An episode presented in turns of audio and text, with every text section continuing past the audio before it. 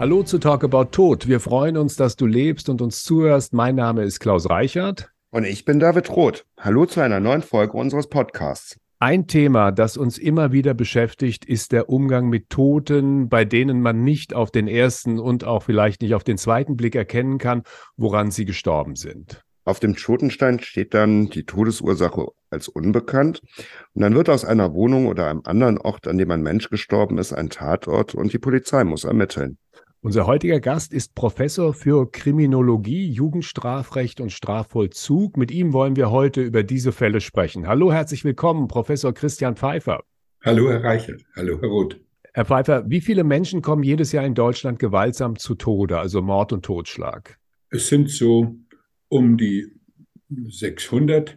Wobei das Spannende ist, dass wir seit dem Jahr 2000 einen Rückgang der vorsätzlich getöteten Menschen um 38 Prozent haben. Also es ist nicht etwa so, dass alles immer schlimmer wird. Nein, Deutschland wird sicherer. Gibt es eine Dunkelziffer, die man vermuten kann? Natürlich gibt es immer wieder Fälle, wo der normalen Sterben bescheinigende Arzt sich irrt und wo es wünschenswert wäre, so wie in anderen Ländern, grundsätzlich eine Obduktion durchzuführen. Das haben wir nicht. Aber diese Dunkelgeschichte bleibt dann konstant weil immer mit derselben Wahrscheinlichkeit, die eher selten ist, die Ärzte einen normalen Tod bescheinigen, obwohl der Mensch gestorben ist. Und äh, ganz krasse Fälle merkt man es dann äh, beim Umbetten einer Leiche klapperte es, weil das Projektil des Schusses aus dem Rücken rausrutschte und es machte Klick und man war irritiert. Also manchmal merkt man es im letzten Augenblick dann doch noch, aber die Wahrscheinlichkeit, dass jemand unerkannt hm, gestorben ist als Opfer eines Mordes oder Totschlags, die ist immer wieder dieselbe. Es sei denn, Deutschland würde sich plötzlich entschließen, die Rechtsmedizin zu verstärken und die Möglichkeiten der regulären Obduktion einzuführen. Das ist in Gegenwart nicht zu erwarten. Und von daher ist der Rückgang um 38 Prozent ein realer Rückgang. Ich nehme mal ein Sonderbeispiel, das die Menschen immer am meisten irritiert. Wenn ich Vorträge halte über Gewalt, frage ich zum Einstieg, was ist denn die schlimmste Gewalttat, die Sie sich vorstellen können, die eine Familie betreffen kann? Und dann einigen sich die Menschen relativ bald auf den Sexualmord, weil ja da nicht nur das Morden passiert, sondern vorher Entsetzliches, dass meistens die Frau oder auch das Kind fürchterlich leiden muss und dann auch noch brutal getötet wird. Und dann frage ich, okay, wir hatten 55 äh, Sexualmorde so rund um das Jahr 1980 rum. Was schätzen Sie denn? Wie hat sich seitdem in den 40 Jahren der Sexualmord entwickelt? Und dann glaubt die Mehrheit der Menschen, es ist schlimmer geworden. Und niemand kommt auf die Idee zu sagen, naja, das wird drastisch zurückgegangen sein um 90 Prozent. Das ist aber die Wirklichkeit. Tatsächlich hatten wir in den letzten Jahren mal fünf, mal sechs Fälle, auch mal zwei Fälle und früher waren es 55. Woher kommt denn das? Und dann kann ich sagen, okay, zwei Fragen haben wir hier. Erstens, warum täuschen Sie sich so gewaltig und glauben mehrheitlich, es nimmt zu, obwohl es 90 Prozent abnimmt? Und zweitens, warum geht es eigentlich zurück? Ich gehe mit der zweiten Frage jetzt mal gleich raus und sage, zum Sexualmörder wird man nicht geboren, dazu wird man gemacht. Das war früher anders, als wir grauenhafte Kinderheime hatten und Menschen als unter Sechsjährige oder auch Sechs- bis Zehnjährige schlimme Erfahrungen erleiden mussten von sexuellem Missbrauch selber, von Vergewaltigung, von grässlichen Schlägen. Nehmen wir einen der Sexualmörder, der der bekannteste war, Jürgen Bartsch, der hatte fünf kleine Jungs getötet. Der war von seinem Erzieher im Kinderheim, nachdem er vorher grauenhafte Erfahrungen mit seinen Eltern machen musste, im Kinderheim immer sexuell missbraucht worden. Und wenn er nicht mitmachen wollte, weil es ihn anekelte, dann hat der Erzieher ihn in einen Kartoffelsack gesteckt, oben zugebunden und ihn ausgepeitscht, bis er willens war, dann doch mitzumachen. Das sind gruselige Vorgänge und natürlich ist es, Sie haben das gerade angesprochen, natürlich auch so eine Sache mit der Wahrnehmung in den Medien. Ich erinnere mich daran, wie auf dem Breitscheidplatz in Berlin dieser Anschlag auf dem Weihnachtsmarkt war oder wenn wir so Bilder aus Paris, aus Nizza sehen oder von all dem, was natürlich durch die Berichterstattung in der Welt heute sichtbar ist, dann nimmt natürlich sehr groß die Angst zu, auch bei den Menschen. Oder auch Medien überbieten sich ja teilweise in den Serien einfach in der drastischen Darstellung von Szenen. Aber die Wahrnehmung, so wie Sie sagen, ist ja eine ganz andere. Wir leben eigentlich in unglaublich sicheren Zeiten und es ist sehr exotisch, dass uns so etwas widerfährt, was wir da sehen. Genau wie Sie sagen, es gibt freilich spannende Unterschiede über die Jahrzehnte. Früher waren die Männer stärker bedroht, vorsätzlich getötet zu werden. Sie gingen hinaus ins feindliche Leben und manchmal auch in Risiken rein. Und die Frauen dagegen waren zu Hause am heimischen Herd und kümmerten sich um die Kinder und erlebten scheinbar relativ wenig Gefahren. Nicht verwunderlich, es wurden deutlich mehr Männer als Frauen getötet. Aber im letzten Jahr, zu dem wir Daten haben, 2021, waren es 311 Frauen gegen 310 Männer. Eine mehr. Und das ist nicht zum ersten Mal passiert. In den letzten zehn Jahren hatten wir insgesamt dreimal die Situation, dass die Zahl der Frauen, die getötet werden, größer ist als die der Männer. Woher kommt denn das? Und dann schaut man sich mal Längsschnitt die Entwicklungen an. Ich nehme mal das Jahr 2000.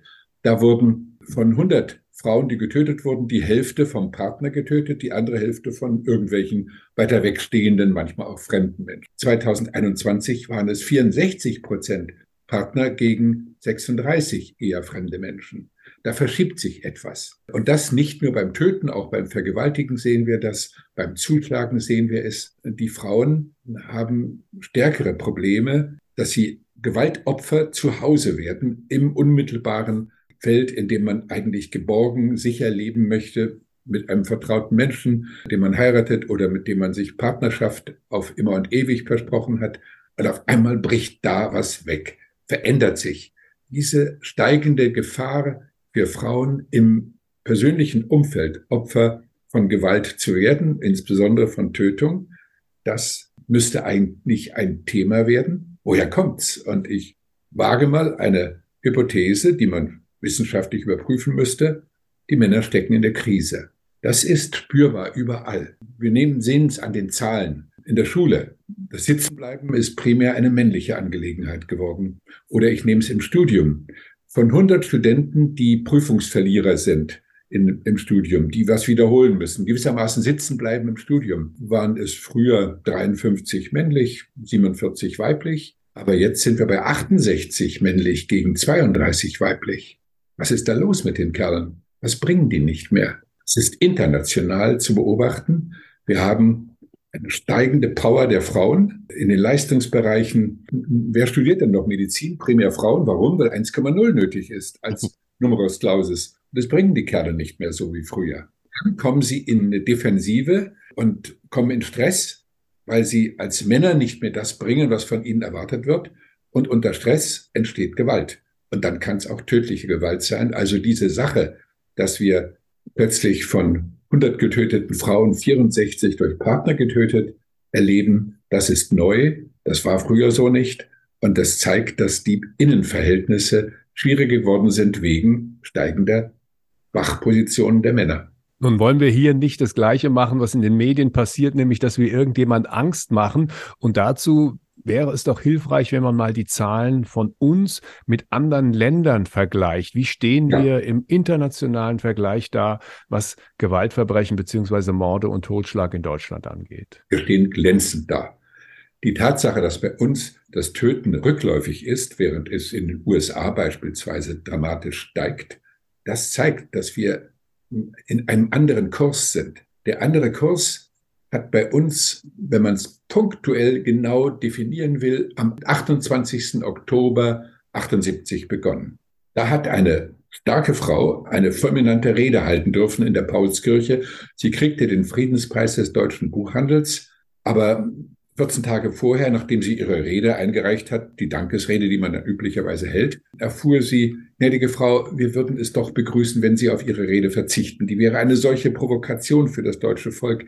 Wir würden in die Diskussion geraten. Unser schöner Preis könnte leiden. Deshalb kommen Sie, lassen sich ehren und preisen und dann ist alles bestens. Aber ohne Rede. Und drei Tage vorher schrieb sie, dann komme ich nicht. Der Bundespräsident war aber angemeldet und die Medien waren alle da. Also durfte sie dann doch reden. Ich hörte die Rede. Sie war fulminant und sie hat unser Leben verändert und das Töten reduziert. Wer war das? Das war erst die Botschaft. Die Botschaft hieß niemals Gewalt gegen Kinder. Niemals. Unter keinen Umständen Kinder schlagen. Und wer war es? Astrid Lindgren. Und sie hat dazu, anders als die, lauter Männer waren das, die in diesem Gremium saßen, das den Preis verleiht, die haben sich gravierend getäuscht. Es gab Begeisterung über diese Rede, wie eine Befreiung. Auf einmal wurde der Kinderschutzbund hochattraktiv. Menschen engagierten sich ehrenamtlich für ein besseres Leben von Kindern. Die Gewalt gegen Kinder ging tatsächlich immer stärker zurück. Äh, wir entfernten uns von den schlimmen Zeiten im Dritten Reich, als die Kinder mehrheitlich geschlagen wurden, ein Fünftel brutal verprügelt wurde. Das war Alltag und Liebe haben nicht einmal 30 Prozent erfahren im Sinne von täglich umarmt werden als kleines Kind, getröstet werden, wenn man meint, und gelobt werden, wenn man was Gutes getan hat. Also Zuwendung nahm drastisch zu und die Unterschiede sind gewaltig. Das massive Prügeln ging zurück von 20 Prozent auf 4 Prozent in den 30, 40 Jahren. Äh, nein, wir haben sogar 70 Jahre. Wir hatten sieben mal zehn Jahrgänge, wo wir immer zehn Jahre betrachten konnten, wie da die Kindheiten waren. Die schlimmsten Kindheiten waren in den 30er Jahren. Dann kommen die 40er, 50er, 60er, wo es auch noch sehr streng, sehr hart zuging mit wenig Liebe. Und dann kommt plötzlich ab den 70er Jahren der Durchbruch, dass der Anteil der Kinder, die liebevoll und gewaltfrei erzogen werden, zunimmt, steigt und wir heute in der glücklichen Situation sind, dass Kinder so wenig geschlagen werden wie, nie zuvor. Und das reduziert das Töten ganz drastisch. Menschen, die andere umbringen, sind leider meistens Menschen, die erstmal Opfer geworden sind in der Kindheit, Brutalität entwickeln konnten und dann in Stresssituationen die in den USA die Waffe nehmen. Und jetzt der große Unterschied zu den USA. Sie fragten ja international. Die Länder, die ihre Kinder prügeln und das erlauben, haben die meisten Tötungsdelikte. Und das ist der Faktor Nummer eins. In den USA, als ich zuletzt, ich hatte so ein Jahr Forschungszeit in den USA 2015, da hatte ich mit Kollegen forschen dürfen, was glauben denn die Amerikaner über die richtige Kindererziehung? Da gab es einen Satz, der das trennscharf deutlich macht. Every child needs from time to time a pretty hard spanking. Jedes Kind braucht ab und zu mal eine richtige Tracht Prügel. Das glaubten 80 Prozent der amerikanischen jungen Männer und 65 Prozent der amerikanischen jungen Frauen. So ist die Erziehung in den USA.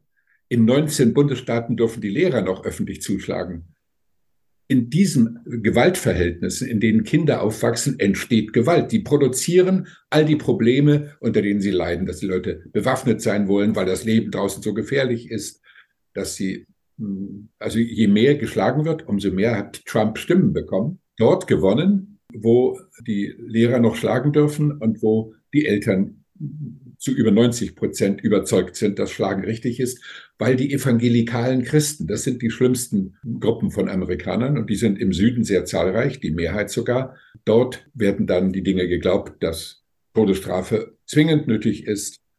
Und dieser mangelnde Respekt vor dem Leben, der sich in der Zustimmung zur Todesstrafe dokumentiert, der wirkt sich aus. Dann wird mehr getötet.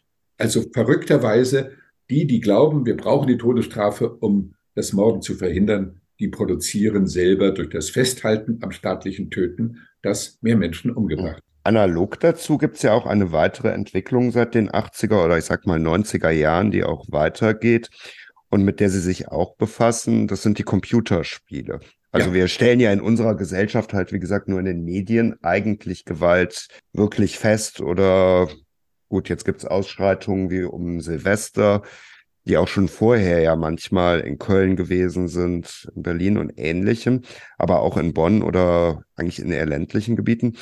Aber bei den Computerspielen ist es ja so, die gehören heute zur Allgemeinkultur. Ich habe als Jugendlicher auch gespielt und mein Vater hatte eigentlich dadurch immer die etwas interessante Ansicht, dass Jugendliche heute perfekt wüssten, wie man jemanden mit einer Kettensäge filetieren kann. Aber wenn sie mit dem richtigen Tod, dem Tod zum Beispiel des Großvaters oder eines Bekannten im Familienumfeld konfrontiert sind, dafür wären sie zu sensibel. Wie sehen Sie das mit den Computerspielen? Es ist der zentrale Faktor für die Leistungskrise des männlichen Nachwuchses. Ich nehme mal Niedersachsen als Beispiel, da hatten wir zuletzt geforscht, 2019. Von 100 Mädchen gab es 2,5 Prozent, die pro Tag viereinhalb Stunden und mehr Computer spielen. Von den Jungen waren es 24 Prozent. Jeder vierte männliche Jugendliche in Niedersachsen in der neunten Schulklasse vergeudet seine Zeit nachmittags mit Computerspielen und rutscht natürlich leistungsmäßig in den Keller und hat die große Hoffnung, er könnte als E-Sportler gewaltig Geld verdienen. In der Tat kann man das, aber nur 0,5 Prozent schaffen das. Das ist eine kleine Elite, die für kurze Zeit bis zum Alter von 25, dann wird die Leistungskraft schwächer, dann verliert man einfach sein Potenzial, Sportwettkämpfe im E-Sport zu gewinnen und wird aufs Abseits geschoben, aber man hat zwischenzeitlich Abitur versäumt, die Leist normale Leistungsebene verlassen und landet im Abseits. Dieses Schicksal ist am ausgeprägtesten in den USA, wo Wissenschaftler geforscht haben, äh, Wirtschaftswissenschaftler von Princeton, sie haben geforscht, wie viel Leistung wirtschaftsmäßig entsteht dann in den verschiedenen Alters- und Geschlechtsgruppen. Und dann kamen sie drauf, dass es eine Gruppe gibt, die 21 bis 30-Jährigen, die absolut nachgelassen haben, sinkenden Beitrag zum äh, Wachstum der Wirtschaft in den USA. Alle anderen hatten steigende Quoten. Und dann mussten sie überlegen, wo kommt denn das her? Wirtschaftswissenschaftler sind ja keine Sozialwissenschaftler, Psychologen und so. Aber einer von ihnen wusste, es gibt eine Forschung USA. Jedes Jahr wird die verlässlich gemacht. Äh, das beginnt nachts um zwölf und man schreibt gegen gute Bezahlung auf, was man in jeder halben Stunde gemacht hat. Also von 0 Uhr bis 0 Uhr 30 habe ich noch wunderbar mit meiner Frau im Bett mich erfreut. Dann haben wir beide geschlafen bis neun und dann beginnt der Alltag in einem Wochenende und so weiter. Und daher wissen die Amerikaner, dass die 21 bis 30-Jährigen so einbrechen in ihrer wirtschaftlichen Arbeitsleistung, weil 15 Prozent von ihnen von früh bis spät nur Computerspielen betreiben und sich verabschieden vom Leistungsdenken, als sei denn, sie wollen E-Sportler werden. Das schaffen aber eben die mhm. wenigsten. Und die anderen rutschen ins soziale Abseits, leben von Muttern zu Hause und verlieren den Anschluss an das übliche Leistungsdenken. Es sind 2, drei Millionen Amerikaner, die dem Wirtschaftsleben verloren gehen, nur durch Computerspielen. Ein Land hat den radikalen Kurs eingeschlagen, weil es überall die Leistungsschwäche männlichen, des männlichen Nachwuchses begründet. Ein Land hat die Notbremse gezogen, China.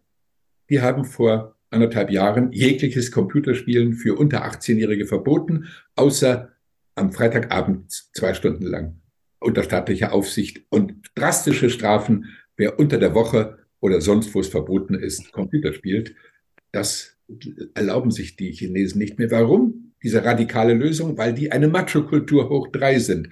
Gucken Sie sich die Parteitage an, da sieht man immer nur Männer, die klatschen, keine Frauen. Die dürfen da gar nicht mitspielen. Diese Abhängigkeit von der Leistungskraft der Männer hat die Chinesen zum radikalen Lösungsschritt bewogen.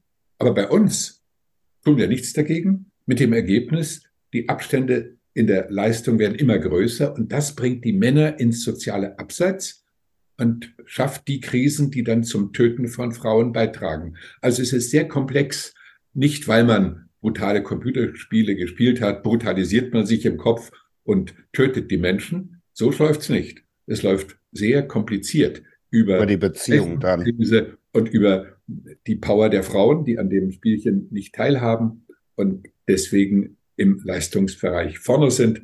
Und dafür müssen sie dann büßen, eben häufiger getötet werden. In den letzten beiden Jahren war es besonders schlimm. Durch Lockdown waren Familienkrisen verschärft worden. Wenn man aufeinander hockt und nicht ausweichen kann und die Kinder nicht in die Schule gehen, dann gab es Mord und Totschlag zu Hause, Ansteigen bei den Frauen. Wir hatten da die Entwicklung besonders ausgeprägt dass die Frauen gefährlicher leben als die Männer. Es ist dann nun aber so, ich habe es zumindest irgendwo gelesen, dass wenn die männlichen Jugendlichen diese Ballerspiele spielen, dass sich das darauf auswirkt, wie sie sich dann in einer Situation verhalten, wo Gewalt angewendet wird. Das heißt, die Zahlen gehen zurück, es gibt weniger Gewalt, aber die Art der Gewalt hat sich verändert. Können Sie das bestätigen? Nein, das ist ein Märchen, was Journalisten nachbeten und was von irgendwelchen Leuten produziert wird, aber die Fakten sind nicht so. Wäre die Brutalität gestiegen, müssten die Leichen zunehmen. Aber sie tun es nicht. Also von daher ist das äh, grundfalsch. Und das muss ja eins bedenken. Je jünger die Menschen sind, umso stärker ist der Rückgang der Gewalt. Bei den Jugendlichen haben wir einen Rückgang um 46 Prozent, bei den 18- bis 20-Jährigen um 44, dann kommen die 20- bis 30-Jährigen, mittlerer Rückgang. Und die einzige Gruppe, in der die Gewalt zunimmt, wo es brutaler wird, das sind die ab 30-Jährigen. Im Durchschnitt sind die aber um die 50. Und was zeichnet die um die 50-Jährigen aus? Dass sie eine harte Kindheit hatten. Sie wurden noch geprügelt. Das waren noch die alten Zeiten. Und seitdem ist es besser geworden. Also von daher ist das schlicht ein Märchen, dass die Brutalität im Einzelfall steigt. Dann würde ja auch die Zahl der Leichen steigen müssen. Sie haben sich ja eingehend mit der Rolle der Medien beschäftigt. Wie beeinflussen die Medien unsere Wahrnehmung von Verbrechen? Sie sehen es selber an dem Anstieg, den die Kriminalfilme haben. Man entkommt ja denen gar nicht mehr. Wenn man irgendwie abends sich entspannen will vor dem Fernseher, dann landet man immer bei Mord und Totschlag. Man kann kaum ausweichen. Es ist absurd geworden, mit welcher Leidenschaft die Menschen Krimis einschalten.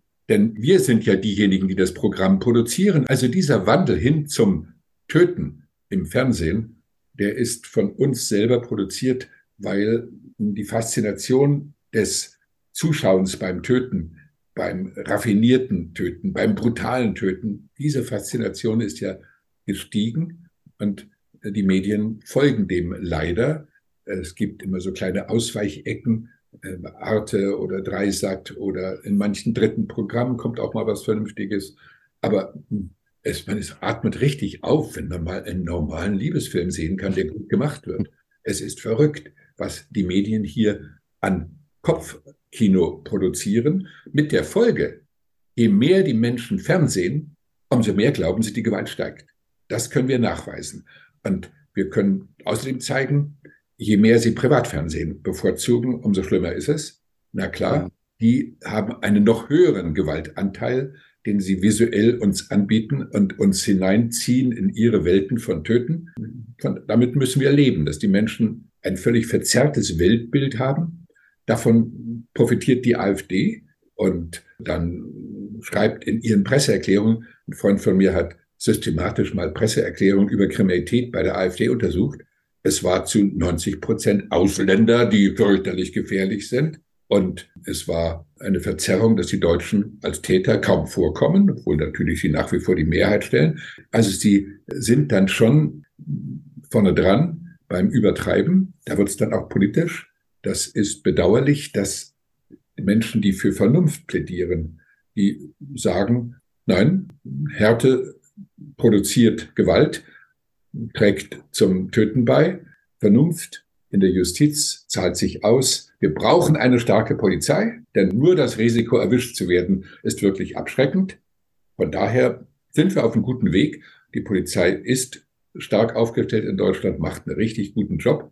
Aber die Justiz gerät zu Unrecht in das Fahrwasser, sie sei zu milde. Das ist überhaupt nicht. Sie ist sehr konstant in der Wahrscheinlichkeit, dass man Menschen hinter Gitter bringt. Jetzt ist was Verrücktes. Die Zahl der Gefängnisurteile, wo man verurteilt wird, ab in den Knast, die hat sich um 31 Prozent reduziert seit dem Jahr 2007, also letzten 15 Jahren. Warum eigentlich? Weil die schweren Taten abgenommen haben und die Menschen dann nicht mehr ins Gefängnis geschickt werden müssen für lebenslang. Gerade die vollendeten Tötungsdelikte erlauben es der Justiz, den Strafvollzug zu umgehen und eher mal Bewährungsstrafen auszusprechen, weil es eine versuchte Tötung war und keine vollendete und so weiter. Also wir sind eigentlich auf einem guten Kurs, aber die Menschen glauben, wir seien umstellt von Todesgefahren und das ist Quatsch. Ich würde gerne noch mal zu einem ganz praktischen Teil Ihrer Arbeit zurückkommen als Kriminologe. Wir haben vorhin haben wir es schon anklingen lassen, dass äh, eine Leichenschau ja stattfindet, wenn jemand verstorben ist und auch gelegentlich eine Obduktion. Kann man sagen, wie oft es vorkommt, dass man erst durch eine Obduktion herausfindet, dass jemand umgebracht wurde?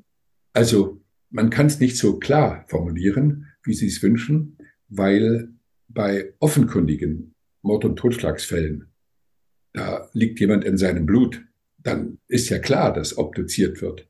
Oder ein junger Mensch fällt plötzlich um und hat Schaum vor dem Mund, der ist ja vielleicht vergiftet worden und so weiter. Also es gibt so viel äußere Anzeichen, dass die Obduktion sicher durchgeführt werden muss, dass wir überwiegend bei Mord und Totschlag immer wieder Obduktion haben, die schon von der Polizei gewünscht wird, weil sie einen Verdacht haben. Und die seltenen Fälle sind dann diejenigen, wo jemand auf die kluge Idee kommt, ein Hausarzt, der eine Veränderung wahrnimmt und sagt, ach, ich würde doch hier für Obduktion plädieren und nicht einfach einen Totenschein unterschreibt, sondern wartet, bis die Leute ihren Job getan haben. Und unsere Fachleute, die würden es sehr begrüßen, wenn wir wenigstens mal durch Forschung klären, wie groß das Dunkelfeld ist, indem wir sagen, also wir entscheiden jetzt, in Hamburg werden alle obduziert. Die haben eine tolle Gerichtsmedizin, was tatsächlich stimmt. Und wir äh, erproben mal, was kriegen wir zusätzlich, wenn wir grundsätzlich bei jedem über 50-Jährigen als Beispiel, der gestorben ist und die Jüngeren sind dann oft Verkehrsunfälle oder eben offenkundige Todesfälle, wenn man zumindest ab bei den ab 15-Jährigen alle obduziert und dafür eine gesetzliche Regelung schafft, dass das ausnahmsweise mal drei Jahre lang gemacht wird, dann wüssten wir endlich, was wir übersehen, wie groß das Dunkelfeld wirklich ist und würden wahrscheinlich dann den Weg gehen, der in Schweden selbstverständlich ist und in anderen europäischen Ländern, dass alle obduziert werden. Das ist natürlich auf der anderen Seite auch eine, aus meiner Erfahrung als Bestatter, große Belastung für Familien, weil sie halt nicht diesen Abschiedsprozess haben. Also ich bin in Köln oder in anderen rechtsmedizinischen Instituten auch gewesen, die sind ja nun gar nicht darauf eingerichtet, dass dort eine Familie kommt, Abschied nimmt, begreift, was da geschieht. Ein Freund von mir ist in Melbourne Teil dieses Coroners Service, der gleichzeitig auch dafür da ist, dass Menschen von dieser Institution begleitet werden und die Abschiede ermöglichen. Das gibt's ja hier in der Form nicht. Richtig. So, konkret ist es ja so, drei bis vier Tage ist der Verstorbene weg, wird untersucht in der Staatsanwaltschaft, wird entschieden, eine Freigabe erteilt und ähnliches. Und danach haben natürlich viele Menschen auch den Eindruck, gerade auch durch die Medien, jemand hatte sich schon ganz massiv also verändert. Die Obduktion bedeutet natürlich auch durch diese sehr invasiven Vorgänge, sehr massive Veränderungen durch die Schnitte und ähnliches, die da vorgenommen werden, das ist natürlich etwas, was man gut abwägen muss. Das wäre ein großes Opfer für viele Menschen. Ja, einerseits ja, aber ich habe ja in Ländern gelebt, in denen die Obduktion regulär stattfindet, zumindest ab einer bestimmten Altersgruppe. Sie gewöhnen sich daran. Sie wissen, und das ist ja der nächste Schritt, das muss ich hinnehmen. Und die Schnitte werden ja verdeckt und man guckt sich ja nicht den nackten Körper dann anschließend an, sondern man kriegt eine in weiß gekleidete Leiche zurück und äh, weiß, da ist das gewesen. Also es ist eine Übergangszeit, wo erst einmal ähm, das Leiden da ist, weil es mhm. neu ist und weil es ungewohnt ist und weil man mh, hm, das irgendwie nicht gerne haben möchte, dass da der Körper des Menschen aufgeschnitten und untersucht wird. Kann ich als Angehöriger eine Obduktion verlangen? Nein, dann muss der Staat zustimmen. Und Sie können gute Gründe nennen. Sie können dann zur Polizei gehen und sagen, ich habe leider einen Verdacht und das möchte ich von Ihnen persönlich hier mal anbringen. Ich möchte es in der Familie nicht äußern, weil ich dann selber unter Beschuss komme und so. Das gibt's alles, dass man dann mhm. anregt, eine Obduktion möge doch bitte gemacht werden und die Polizei ist dann aufgeschlossen und vernünftig und regt das bei der Staatsanwaltschaft an und dann findet es auch statt ohne dass sie die Quelle nennt. Also man kann durchaus, wenn man gute Gründe hat, zur Polizei gehen und dann hoffen darauf, dass die Polizei die Anregung aufgreift und dass alles geklärt wird und später mal dann auch rauskommt. Man entscheidet dann selber, ich habe das in Gang gebracht. Seid dankbar, dass wir jetzt wissen, dass unser Onkel gewaltsam umgebracht wurde aber verdeckt man hat. Es hätte sonst übersehen. Ja, wenn wie läuft das eigentlich ab, wenn auf dem Totenschein steht, Todesursache nicht feststellbar? Also bei unbekannter Todesursache ist es so, dass die Polizei alarmiert wird. Dann okay. kommt ein Todesfallermittler dorthin. Die Angehörigen müssen den Raum verlassen in der Regel. Die werden halt eine oberflächliche Untersuchung auf offensichtlich Fremdeinwirkung unternehmen, werden die Familie befragen, teilweise auch getrennt. Ich habe jetzt gerade interessanterweise aus Niedersachsen mit einer Hebamme gesprochen, dass das mhm. auch geschehen ist ähm, nach einer Geburt. Also in der Pandemie haben die Hausgeburten sehr stark zugenommen, wo dann das Kind bei der Geburt verstorben ist. Das kann natürlich dann auch sehr belastend sein, wenn alle separat auf mögliche Versäumnisse befragt werden. Da geht es ja dann um fahrlässige Tötung. Je nachdem, also muss natürlich geklärt werden und dann ist es so, dass der Verstorbene von einem von der Polizei beauftragten Bestatter zur Rechtsmedizin überführt wird oder ins Bestattungshaus. So ist das hier bei uns meistens im mhm. Bergischen. Mhm. Und ja, dass tatsächlich eine Obduktion stattfindet, ich nehme an, auch durch die verbundenen Kosten, ist dann eigentlich eher selten. Also, mhm. Also, dass wirklich obduziert wird, sondern es findet, wie gesagt, diese zweite Leichenschau statt. Momentan ist es sogar so, dass oftmals auch der Rettungsdienst den Tod nur feststellt und dann der Hausarzt nochmal kommen muss oder der Amtsarzt. Und dann ist natürlich die Frage, was wird bei einer Obduktion eigentlich alles untersucht? Ich nehme an, also durch, Sie haben gerade Krimis erwähnt, da war es ja eigentlich schon immer so, dass es tausend Gifte und ähnliches gibt. Was ist so der Standard, der untersucht wird?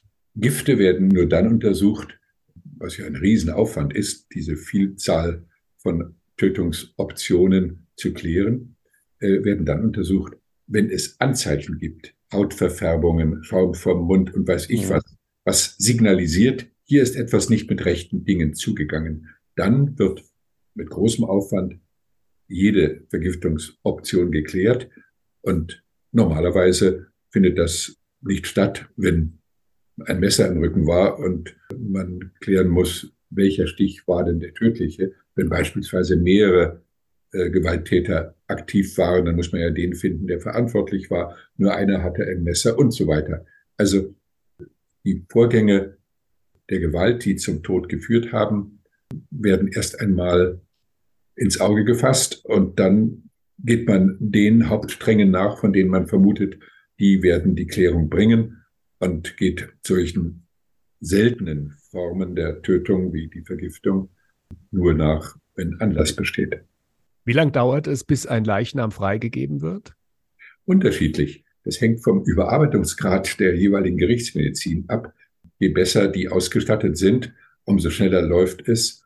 Also es ist in Deutschland das Niveau wissenschaftlich gesehen sehr hoch, aber aus der Sicht der Gerichtsmediziner viel zu wenig Personal, um dem gerecht zu werden, was eigentlich wissenschaftlich geboten wäre. Also die Kritik ist schon, dass unsere Gerichtsmedizinen zu klein sind und dass dadurch äh, das Dunkelfeld übergroß ist im Vergleich zu dem, was in Ländern läuft, die das regulär durchführen, wie die nordischen Länder in Europa.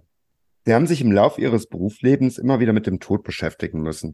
Denkt man da auch über den eigenen Tod nach oder vielleicht auch durch das, was Sie erlebt haben, anders nach? Doch, überhaupt keine Frage, dass man durch die ständige Beschäftigung mit potenziellen Todesursachen sensibilisiert ist, dass man das in die eigenen Überlegungen einbezieht.